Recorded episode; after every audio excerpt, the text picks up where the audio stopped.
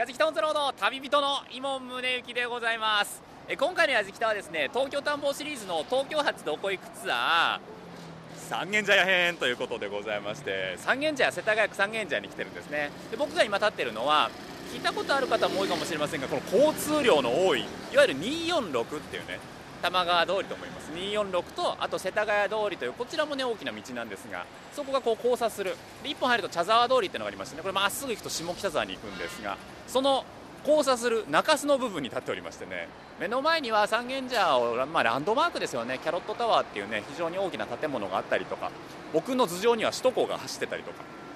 だけど実はですね三軒茶屋って住みたい街ランキングなんかでもかなりいつも上位に来る。そうここはおしゃれな街ではあるんですが住める街でもあるんですね。一本入ると本当に住宅街で僕も知り合い何人もこの辺住んでたりするんですがどうでしょう？おしゃれなイメージがある三軒茶屋だと思うんですが実は下町っぽいところもあってねそういったところも魅力なので今日は三軒茶屋の知られざる魅力をお伝えしていこうと思っております。最後までお付き合いを。やじきたオンザロード耳で感じる旅番組ご案内役の松本英子です。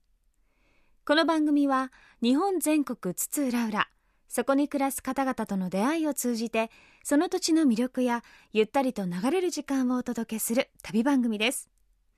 さあ今回のやじきたは東京探訪シリーズ。東京発どこ行くツアー山手の下町三軒茶屋編です。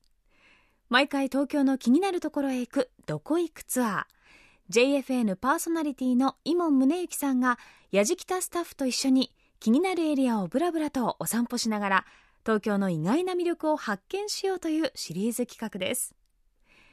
東急田園都市線で渋谷から2駅下北沢にも近く三茶と呼ばれて略されることも多い三軒茶屋は住みたい街ランキングでは常に上位の人気エリアです。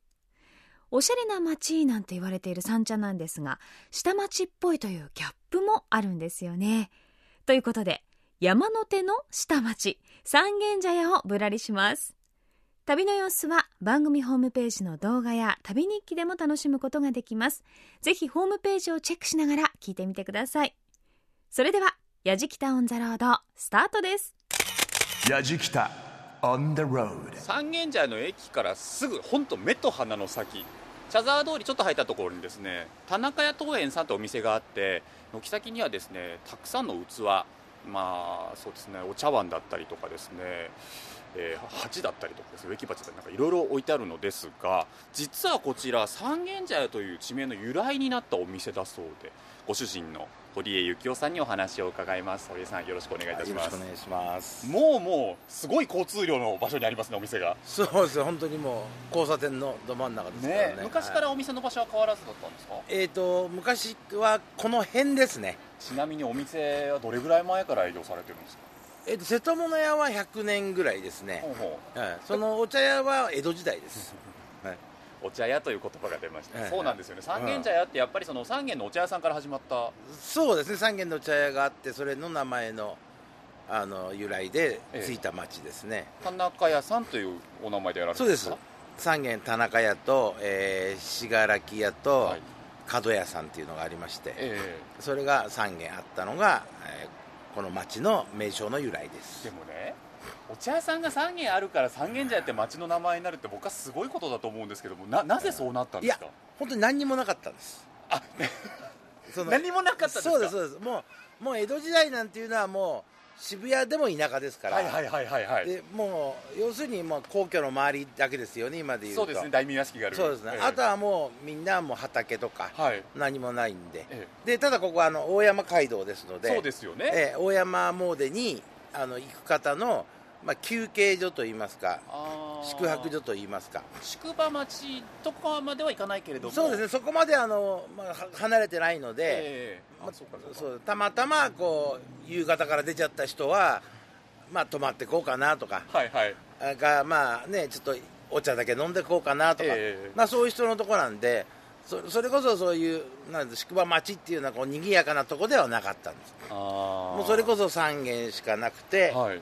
でなそう馬馬をこうなんですかね休める。休める感じのところでしたんで。そうだったですか、堀さんね他の2軒のお茶屋って今何されてるんですか？いやもう商売はされてないです。商売はされてない、はいはい。ただここの地にはいらっしゃる、えーそうですね。あのまあまあ世に言う地主さんっていうんですか？あー。まあそういう形でいてまあご商売はしてないので、うんうんうんまあサラリーマンされてたりしてるんだとは思いますけども、はい特に今交流があるわけはないんですね、そうですね。僕三軒茶屋っていう町ももちろんその東急電鉄が、はい。まあいろいろ開拓していったりとか、はいはいはい。都市計画で都市開発をしていった場所じゃないですか、はははいはい。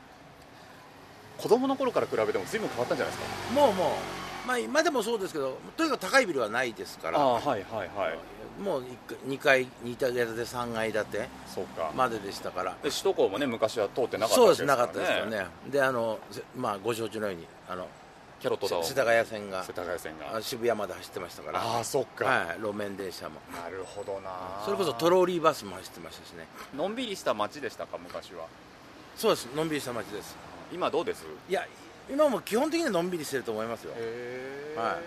世田谷区にあって割とね渋谷もすごい近いので。そうですね。渋谷も近いし若者の街は下北だし、うん。だから結局ここは本当に生活をするところですよね、なるほどえな、え近くて。そうなんだ、ええリスナーさんイメージ変わったでしょ三軒。じゃあ早速、え。じゃあ住みやすいですか？そうですね。あの全然普段着でうん。いられますから、なんかこう、山手の中でも下町感というか、もうそうですね、うん。関東大震災の時に、ええ。あのだいぶここっちに来られた方も多いので。そええ、それこそもあそうか。はい、あの下下町から移住された方も多いのでおじいさんは葛飾だよとかそういう方もいらっしゃいますよね。あの営業を本当に続けていって、ランドマークになって居続けてほしいなとありがとうございます。今日お邪魔しました。ありがとうございました。ありがとうございます。やじきたオンザロード耳で感じる旅番組。東京発どこ行くツアー山手の下町三軒茶屋編。松本英子がお送りしています。三茶と略されて呼ばれることも多い三軒茶屋。住みたい街ランキングでは常に上位の人気エリアでおしゃれな街なんて言われていますが下町っぽさもあってギャップのある街です。今回はそんな三茶をぶらりすることになったやじきた一行。最初に向かったのは三軒茶屋という地名の由来となった田中屋桃園さん。江戸時代に角屋信楽田中屋という三軒のお茶屋さんがあったことから三軒茶屋という地名が付けられたそうなんですがそのうちの一軒田中屋さんが今でも残っているという。その噂実は私も聞いたことがあったんですけれども瀬戸物屋さんになっていたというのは知らなかったですね。昔の三茶の風景がパーッと描けるようなそんなお話も聞かせていただきましたがさあ三茶の由来も分かったことですし今度は三茶の魅力の一つ商店街をぶらりする前に商店街の理事長さんのところへご挨拶に伺いました。さあ気になるハンコ屋さんでございます。え長栄堂陰謀ご主人岡野武さんにお話を伺っていきます。岡野さんよろしくお願いします、はい、よろしくお願いします。岡野さんはこのエコー中見世商店街のえ理事長もやられてる商店会長です、商ね。店会長ですよ、はい。偉い人ですよ。偉い人に話を伺って。偉い人です。あの こちらねお店に入ると本当に印鑑数多く並んでますが、はい。お店はいつ頃からやられてるんですか？えー、先々代祖父の時代ですから、うん、昭和20年に、えー東京大空襲ってのがありましてね。うん、浅草であの家を焼かれましてね。そんで三軒茶屋の方に縁があって、うん、こっちのうんもうだからかれこれ68年かそのぐらい経ちますけどもね。そうですね。来年が戦後70年ですから、うん。それぐらいになりますね、えはあってことはもう岡野さんは生粋のこの三軒茶屋っ子ってことですか？まあそういうことになりますかね。街並みは随分変わったと思うんですけど昔は三軒茶屋ってどういう街だったんですか？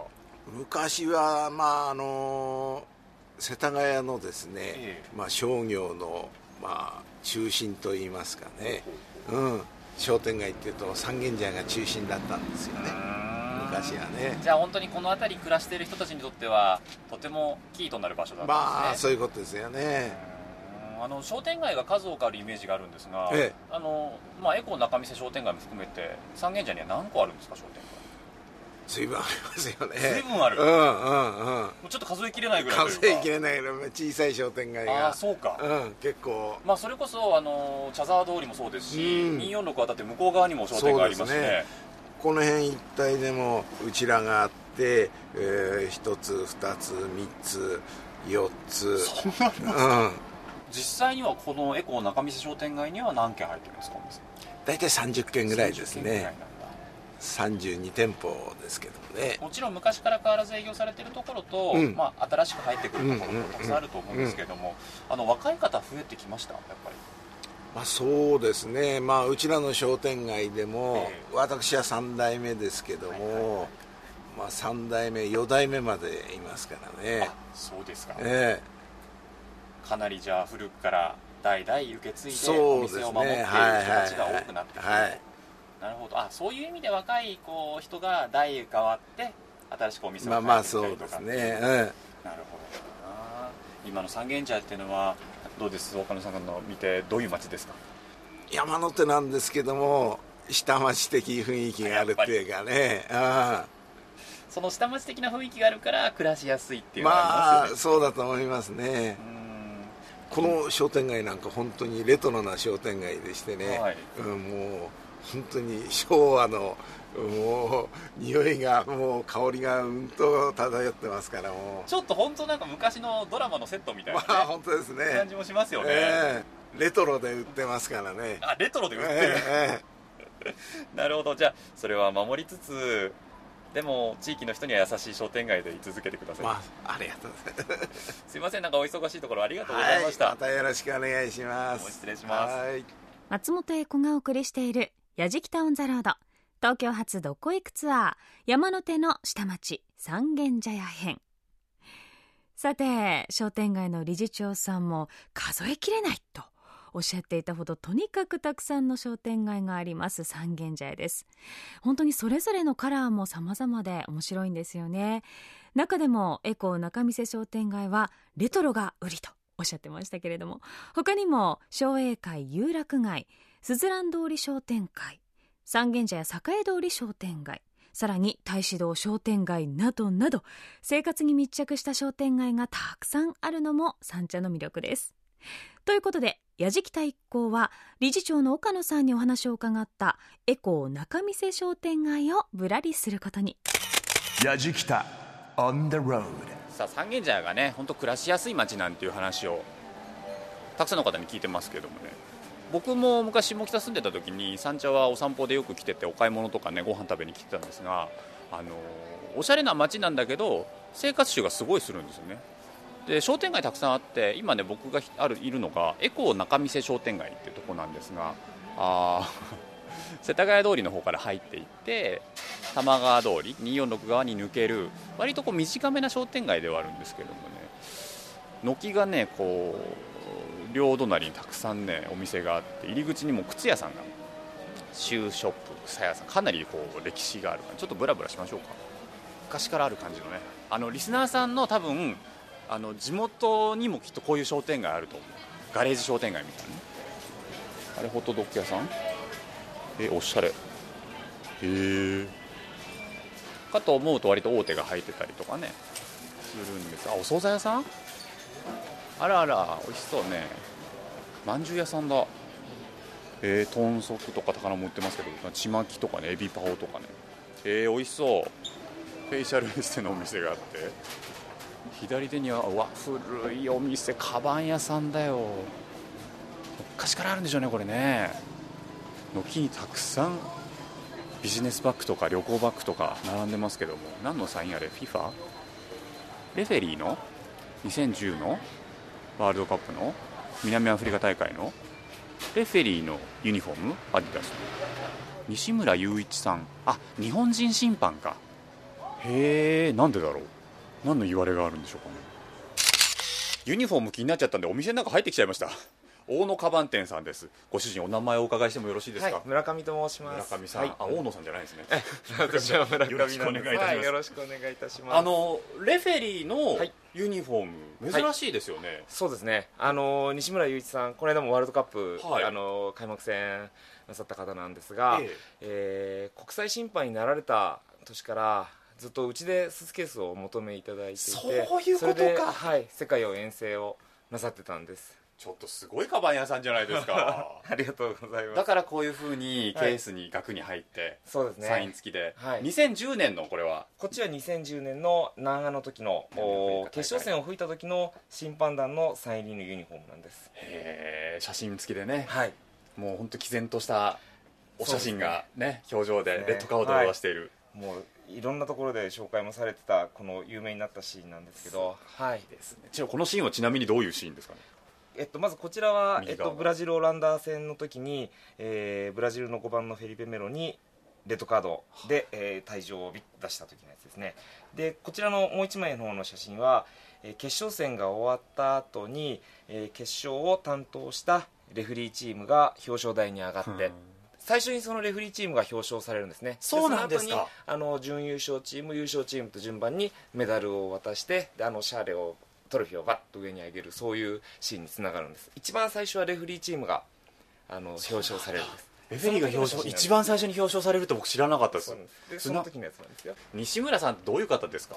西村さんは、えー普段お店にここに寄ってくださる時なんかは素晴らしく温厚な方で、えー非常に人当たりのお柔らかい方です、で試合になるとね。そうですね。試合になるとやっぱり毅然とした態度っていうのがありますが何もかないつも毅然としてるっていうよりはやっぱりその自然体で試合にも臨んでますから、うん。前もってしっかり準備をなさってる方なんでなことなんでスーツケースに関してうちのおお店のやつもそれでちゃんと遠征ができるようにっていうことですごくいろいろ選んでいただいて。ちなみにどういうものを？石田さんこういうやつ持ってきます。あ。青いやつでそうなんだ。あのはい。そうです。へちょうど FIFA のあのブルーと似てるらしあくてすごく気に入ってくださっててだったんですね。えなんかいいですね、はい。西村さんもこれ今日あの西村さんのあのいただいたものなんですけど西村さんとそれから相良さんが長野時行ってます。今回の、おブラジルも行きました。あとは凪さんも私もで使ってくださってるんで今回日本から行った審判トリオがうちのカバンを？スーツケースで、はい、行ってくださってちょっと待ってください。とんでもないカバン屋さんじゃないですか。ここにねちょっとあのーはいショーケースというか写真がね置いてあったりとかええ。これイエローカードレッドカードっていうのも FIFA オフィシャルだと思うんですが。そうですね、うん。あのまあ、試合で使わなかったやつをお分けていただいて。あ。で、まあ、ここで飾ることによってその審判っていう仕事を、まあ、あのいろんな人に見てもらえればっていうことなんで子供たち来た時にここでイエローカードごっこレッドカードごっこやりますよ。オフィシャルなやつですもんね。オフィシャルですうわうわ本物のイエローカードとレッドカードです。うわ嬉しい。これは嬉し徹夜。お前退場。すごいな。そういうもんなんでうわ貴重な体験させていただきました。いやいやいや。ありがとうございます。やじきた。On the road 撮ったでしょ。撮ってるに決まってん やだ。収録してるに何やってやってんの？松本英子の顔が見えなっつって。撮ってる英子の顔がやだちょっと待ってください。パニック。どうどうもいらっしゃいませ。リハーサルスタジオへ。三軒茶屋のリハーサルスタジオへようこそ。出た出た。やじきたオンザロード。ほらはい。三軒茶屋ロケだ。かはいしてますよ。ら三茶ロケだから、はい。でちょっとねあの英子ちゃんにねよくわかったねここの場所英子ちゃんの怖くない？匂いをたどってきたんだよ。すごくないですか？何なのそのリサーチ力いや道場破りだよ今休憩入るところです。ちょうどいいじゃない。いやそうですよ。びっくりした。イエ大成ーイ何これ？え何撮ったの？そして今。私帽子あんのにかぶってないし。やだ。びっくりした。すいません。何これ？私何を言えばいいんですか？三軒茶屋について何か言えばいいんですか？子いやだ別にそれはスタジオでスタジオでスタジオで言ってもらおうはい。スタジオで自ら引き取ります。いや、本当に驚きましたよ。ちょっと状況を説明させていただきますと、えー三軒茶屋の音楽スタジオで、リハーサルをしておりました私、松本英子のもとに、イモンさんと矢敷太一行が突然やってきたという、まあ、なんともびっくりな場面だったんですよ。急にあのリスナーの皆さんも驚かれたと思いますけれども。やじきたはねそういうことするんですね。松本英子がどうやら三茶のリハーサルスタジオでやっているらしいという情報が 回っていて。もう私もちょっと今改めて聞いてびっくりしましたけれどもだいぶ素の状態でイモンさんにもタメ口を聞いてましたね。いやー怖い怖い怖い、まあ、でも本当に私もよく三軒茶屋のリハーサルのスタジオというのは利用してるんですけれども三茶には音楽スタジオとかあとライブハウスもたくさんあるんですよね。なのでギターを担いだミュージシャンたちがたくさん歩いていたりするんですよ。もう本当にもう今も若干動揺はしていますけれどもだいぶびっくりなドッキリを仕掛けられちゃいましたね。さあ今回の「やじきタウンザロード」は東京発どこ行くツアー山手の下町。三軒茶屋編。松本英子がお送りしています。さて住みたい街ランキングでは常に上位の三軒茶屋。おしゃれな街でありながら下町っぽさもある街です。三軒茶屋という地名の由来となりました。田中屋桃園に立ち寄った後はエコー仲見世商店街をぶらり。お惣菜屋さんに美容室。さらにはワールドカップで笛を吹いていたレフェリーの西村さんが通っているカバン屋さん発見してましたね。矢敷田一行。ブラジルワールドカップに行っていた日本審判団が3人とも利用しているってすごいですよね。ちょっと感動してしまいましたが。続いてはちょっと面白いジェラートのお店に伺いました。やじきた on the road. 三茶の駅からね世田谷通りをこうずっと道沿いに歩いてきて交通量本当に多いんですけどもねなんか突然ほわーっとしたほわーっとした雰囲気のお店が現れてえ？木のおもちゃ雑貨とジェラートカフェの店？ジェラートいかがですか？なんて黒板に書いてある。あイラストかわいいな。なんかすごい手作り感あるね。ゆっくり開けてねってドアノブに書いてあります。来る。あ優しい音がする。お邪魔します。お邪魔します。あらお店の中に入ったら右手にそのジェラートねたくさん並んでますけれども。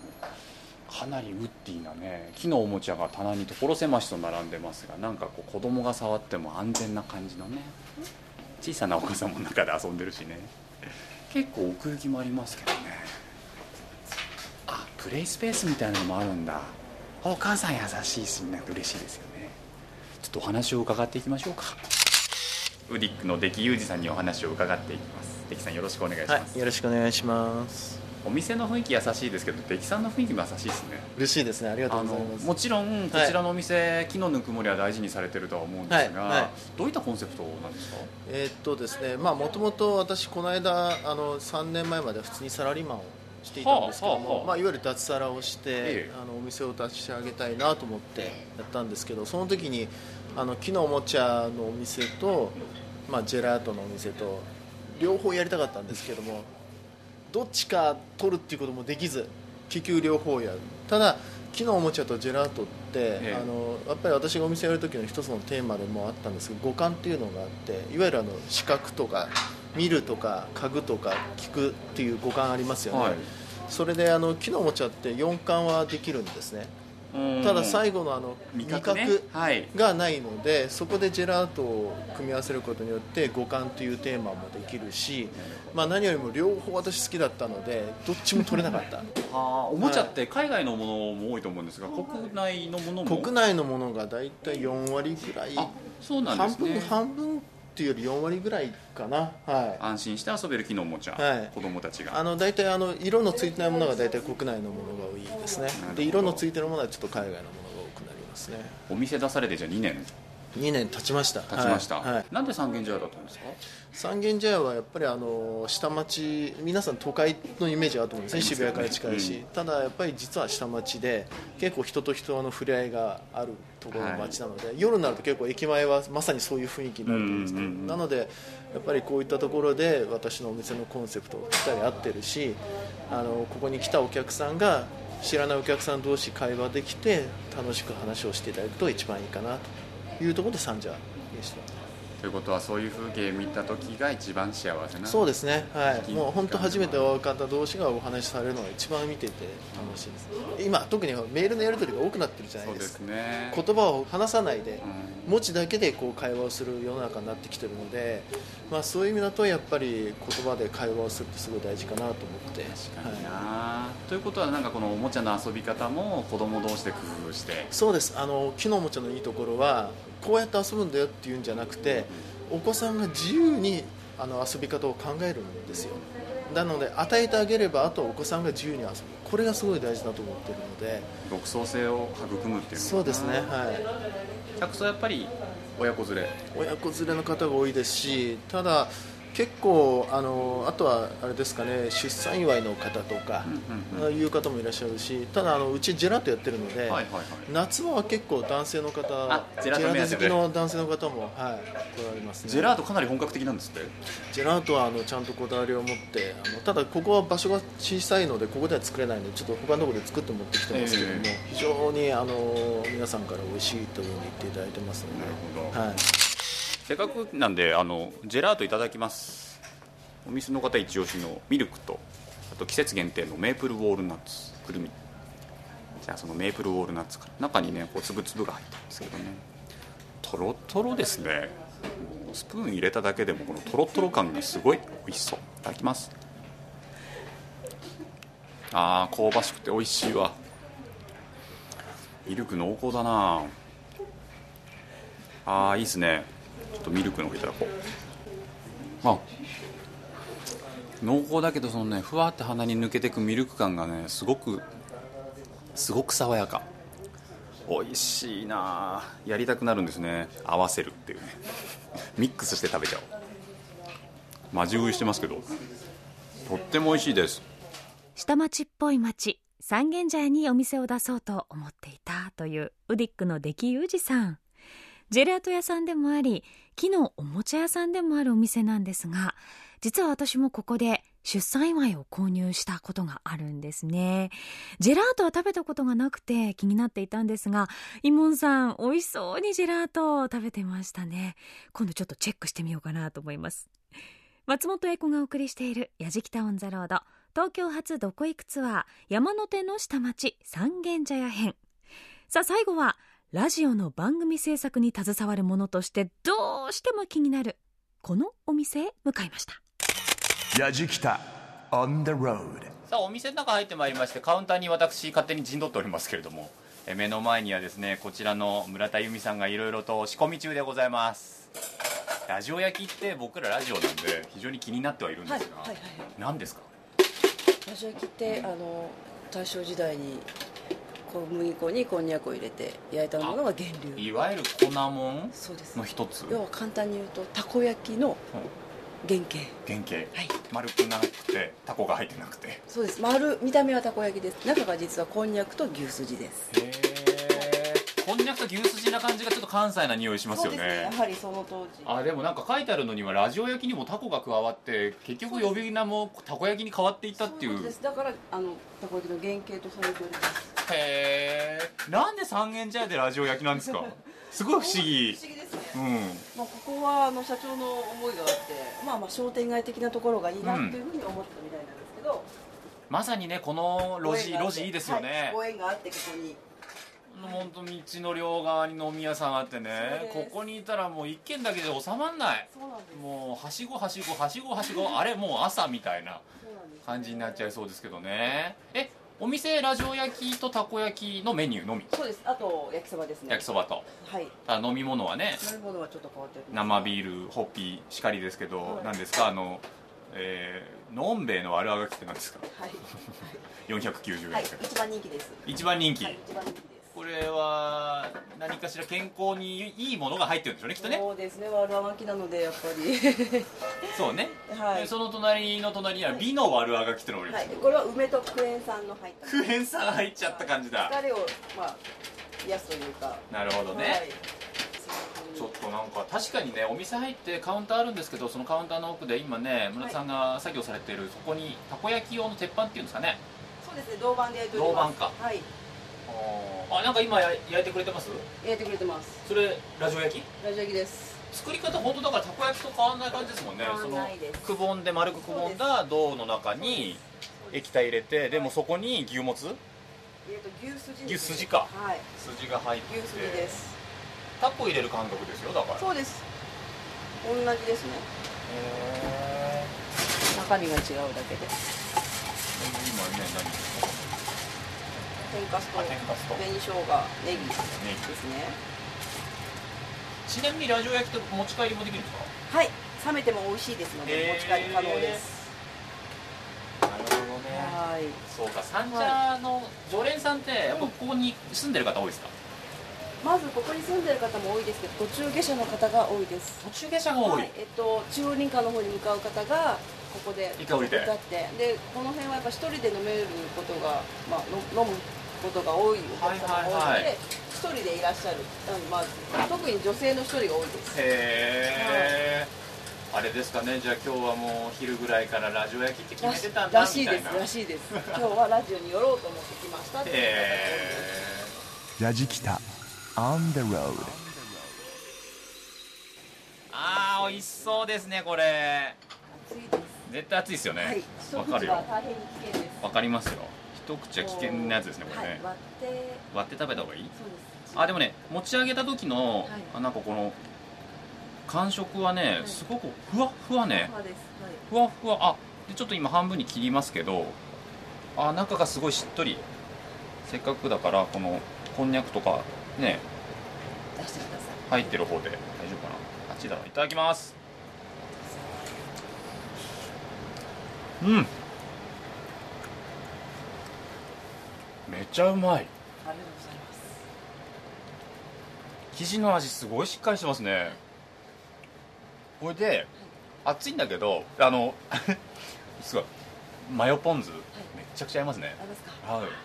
でなんかだしの味がいいんだけどあの牛すじ油も出てるし濃くなるし酒進む。これ絶対。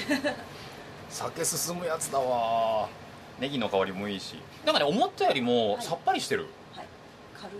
うん。軽い。うん。美味しいの作りますな。ありがとうございます。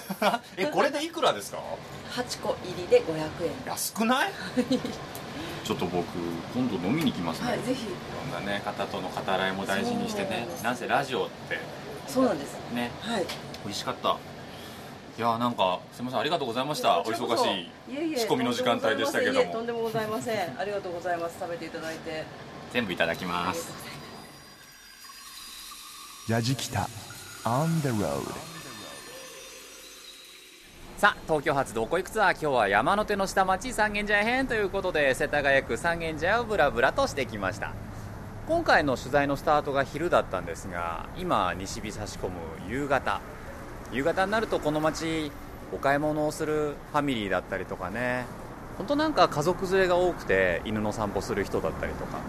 おしゃれな街三軒茶屋っていうよりはやっぱりこう生活にすごく根ざした街で住む人に本当に優しい街なんだなって商店街歩いてて思いました。で皆さんね物価高いんじゃないのとか家賃高いんじゃないのって思われるかもしれませんけども東京にしてはね例えばワンルームで6万円台とか7万円台とかなんで渋谷まで2駅ですよ。急行停車駅の三軒茶屋。学生にも優しい街なのかななんてちょっと思ったりとかしてね。僕あのよく三軒茶屋は飲みに来たりとか僕は下北に住んでた時は本当に休日にお散歩に来たりとかしてたんですけどあの休みの日に完全にオフの気持ちで歩ける街なんですよね。なんか本当に肩肘張らないでその下町感みたいなのはきっと今日インタビューに答えてくださったみんなの人懐っこさで皆さんも分かっていただけたかなと思います。飛び込みでも全然みんなウェルカムでしたよ。というわけで「やじきたオン・ザ・ロード東京発どこ行くツアー山手の下町三軒茶屋編。旅人は今宗行でした。やじきたオンザロード耳で感じる旅番組。東京発どこ行くツアー山手の下町三軒茶屋編。松本英子がお送りしてきました。イモンさんもよくお散歩していたりそして私松本英子もよく出没しております。三軒茶屋の街。昔ながらの商店街がたくさんあってそこに集まる地元の人たちも途中下車する人たちも本当に普段着感覚で楽にいられるほっとできるそんな街なんですよね。今回どのお店も個人的にすごくよく目にしているところだったのでお店の方のお話を聞けば聞くほどまた面白いこだわりのお店が多いなと思いましたね。まだまだこの山手の下町三軒茶屋にはたくさんのお店がありますからまた私もぶらりしてみたいなと思います。あなたもどうでしょうか？今回の旅の様子も番組ホームページの動画や旅日記で楽しむことができます。また放送終了後はポッドキャストでも配信をしていますのでぜひチェックしてみてください。アドレスは www.jfn.jp スラッシュやじきた。やじきたオンザロード耳で感じる旅番組。ご案内役は松本英子でした。